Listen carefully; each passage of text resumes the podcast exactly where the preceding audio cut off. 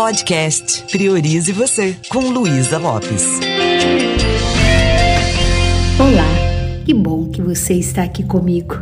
Vamos continuar falando mais um pouquinho sobre as leis do sucesso segundo Napoleão Hill. Eu quero conversar com você sobre tirar proveito do fracasso. Como é que eu posso crescer com os tombos da vida?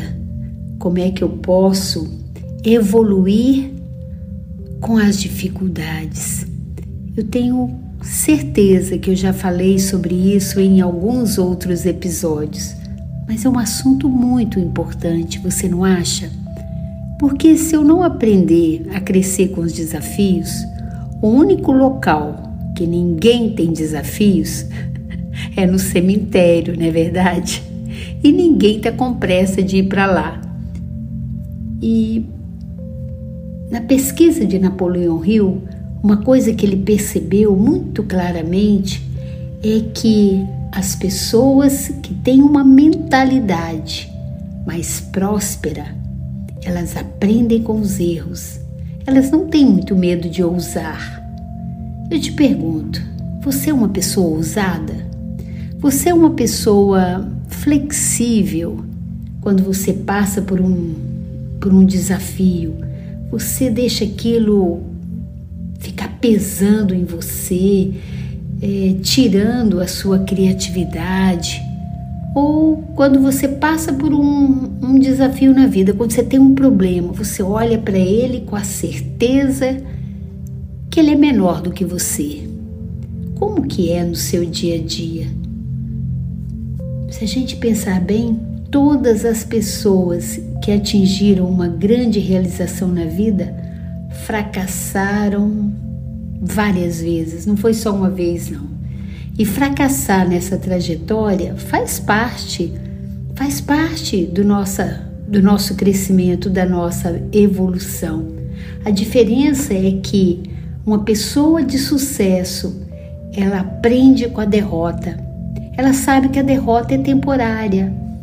Ela sabe que aquilo que está ali é para dar alguma lição, é uma sinalização e tudo vem para que a gente seja uma pessoa melhor. Não é verdade? Já pensou a sua vida sem os seus inimigos? inimigos entre aspas, né? Todo mundo tem alguém, né, na vida que, ai meu Deus, essa pessoa não me, não me aceita, não me ama, não me entende. Isso faz você ser uma pessoa, às vezes, mais humana, mais flexível, ter mais cuidado com aquilo que você fala, com seus comportamentos. É, eu posso fazer do fracasso um grande aliado. Cada vez que você falha, você descobre uma maneira de não cair num buraco, não cair no mesmo local ao mesmo tempo. Ou seja, cada vez que você falha, você descobre uma maneira de não realizar aquilo daquela forma. Imagina quando você está andando de bicicleta ou dirigindo, aí você vê um obstáculo, um buraco. Se você cai num buraco uma vez, ah, na segunda vez provavelmente você vai ter um cuidado maior ao passar naquela localidade, não é verdade? Então, para lidar com o fracasso, é importante a gente ter uma boa dose de flexibilidade, de aceitação, de paciência, já que não existe ninguém no mundo que consiga agradar a todas as pessoas. Nós todos passamos por, passamos por situações que é, nos deixam às vezes angustiados. Olha para a sua vida, quantas vezes né, você desejou alguma coisa e teve que passar por várias situações até conquistar aquilo. Mas o mais importante é quando a gente aprende que a caminhada também ela é muito valiosa. É, a gente não pode ir como um trator querendo conseguir as coisas a qualquer custo. Lembrar daquilo que nós já conversamos aqui. Nós não somos um fazer humano, nós somos um ser. E o que mais dificulta a gente aceitar os desafios da vida é o quanto nós estamos desconectados da nossa fonte divina, da nossa fonte amorosa. Muitas vezes a nossa sede maior de chegar em algum lugar não é só chegar lá pronto, atingir essa meta, esse objetivo. A nossa sede maior é de estarmos confiantes. Por isso que essa nossa fonte infinita, divina que existe em nós deve estar sempre é, norteando o nosso caminho. Caso contrário, vai, a gente vai experimentando aquela sensação de, de vazio, aquela sensação de que eu estou fazendo por fazer.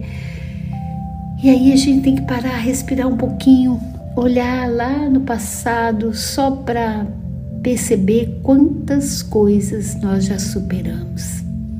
Tem até um exercício que eu gosto de fazer, principalmente quando eu estou experimentando alguma ansiedade em relação a alguma coisa, né? Como agora, por exemplo, tem uma turma de PNL para acontecer. Então a gente faz tudo que está ao alcance da gente, mas a gente precisa entregar. Tem uma parte que a gente entrega, entrega para o Criador, entrega para a mente inconsciente, entrega para Deus, dependendo da sua crença, mas entrega. Porque é nesse momento que a gente se conecta e pensa, meu Deus, né? É, tá aí, foram muitos desafios, o resultado não está como eu gostaria, mas eu confio em ti. Vai dar certo. E você começa a pensar na sua vida. Tem tanta coisa que você já passou na sua vida, que já superou, que foram coisas muito maiores do que você está vivendo hoje. Geralmente o que a gente está vivendo hoje é pequeno considerando as coisas que a gente já superou. Por outro lado, é importante a gente lembrar que o problema tem a dimensão que a nossa mente dá. Se você olha para uma situação e fala que problemão que eu tenho, o que, que vai acontecer? Você vai ver aquela situação como se ela fosse maior do que você. Mas se você olha para a situação e fala, oh, que oportunidade de aprendizagem que eu tô tendo. Olha, olha quanta coisa eu posso aprender. E aí também você vai escolhendo, né? Tem vezes que a gente faz alguma coisa e aí aquilo que a gente fez criou um, uma certa eh, desarmonia no ambiente. Dependendo da situação, vai lá, dá um passo atrás, fala, ah, tá bem, vocês estão certos, não precisa de eu fazer dessa forma. Mas se isso estiver contrariando você, você mantém aquilo. Isso tem acontecido, inclusive, em grupos né, de WhatsApp. As pessoas elas têm experimentado assim. Eu não sei se elas estão com muita, muito descontrole emocional, se elas estão muito carentes. Mas às vezes você posta uma coisa lá com uma intenção e a pessoa vem interpreta de outra forma e você fica assim, puxa vida. Aí você começa a entrar no argumento, começa a discutir o assunto, mas também você pode chegar à conclusão: quer saber? Deixa eu deletar isso aí para todo mundo, não vai fazer tanta diferença para mim. É, era só um, um desejo de expressar algo, mas que não vai alterar ou seja, eu, eu posso dar um passo atrás, eu posso rever o que eu estou fazendo, eu posso avaliar se isso realmente é importante ou não, ao invés de criar ali uma barreira, né? Entender que o outro é o outro, você é você, cada um tem seu mapa, cada um tem seu jeito. E entender que a gente programa várias coisas na nossa vida, umas coisas vão acontecer como a gente programou, outras coisas às vezes serão até melhores do que a gente programou, e outras virão para nos ensinar algo. Lições que são poderosíssimas para a nossa evolução pessoal. Então, quando eu começo a enxergar a vida como uma passagem, né? Estamos aqui de passagem, ninguém vai ficar para semente. E eu começo a olhar para as situações que eu estou grudada nelas. Vale a pena? Será? É, o que me faz dar tanta importância para isso? Qual é a carência em mim que eu quero preencher quando eu estou falando disso de novo e de novo e de novo, ou quando eu estou assim insistindo num ponto de vista, entendendo o ponto de vista é a vista de um ponto. Olha, é só o meu jeito de enxergar com a minha lente. Então, como seria se a gente olhasse para a nossa vida e começasse a agradecer todos os obstáculos que surgiram, todas as pedras que surgiram no caminho, foram úteis para eu ir construindo essa personalidade, essa pessoa que eu sou. Porque se a vida fosse uma reta plana, se a gente não tivesse nada de diferente para lidar, nós seríamos seres sem nenhuma condição de evoluir, de crescer. Eu que trabalho com pais, mães e adolescentes, crianças também, é incrível, né? Quando uma criança ela nasce naquele berço de ouro, em que todo mundo resolve tudo para ela, o que, que vai acontecer com essa criança? Ela não cria anticorpos para lidar com a vida. Qualquer desafio que apresenta na vida dela, ela já fala: ah, não vou dar conta. E a gente vê pessoas às vezes se deprimindo, pessoas que ficam muito tristes, que tem só a ver com uma coisa, a forma que ela interpreta as situações, a forma que eu interpreto é o que vai determinar como eu me sinto diante da vida. Eu que converso com tanta gente, lido com muitas pessoas, é incrível, às vezes você vê pessoas assim que estão com aquele sorriso largo, com aquele olhar brilhante, aí quando você vai escutar a história dessa pessoa, fala: "Meu Deus, você passou por tudo isso na sua vida e você está aí de bem com a vida". E a pessoa fala, passei e estou pronto aqui né, para o que, que Deus colocar no meu caminho. Isso é muito lindo, né? Porque é a força espiritual que está em nós e que muitas vezes a gente não dá bola para isso. É mais ou menos assim aquela frase bíblica, né? Eis-me aqui, eis-me aqui, Senhor, eis-me aqui. Manda, se você acha que eu dou conta, manda. Porque o que chegar é simplesmente é porque eu tenho competência. Então, seja qual for o desafio que você estiver experimentando, não se confunda com ele.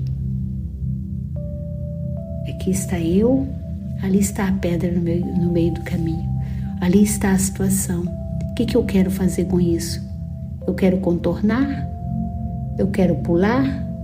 Eu quero ignorar? O que, que eu quero fazer? É, o que não dá é eu ficar brigando com aquilo que não tem como mudar. É tão lindo quando a gente olha para nossa vida, né?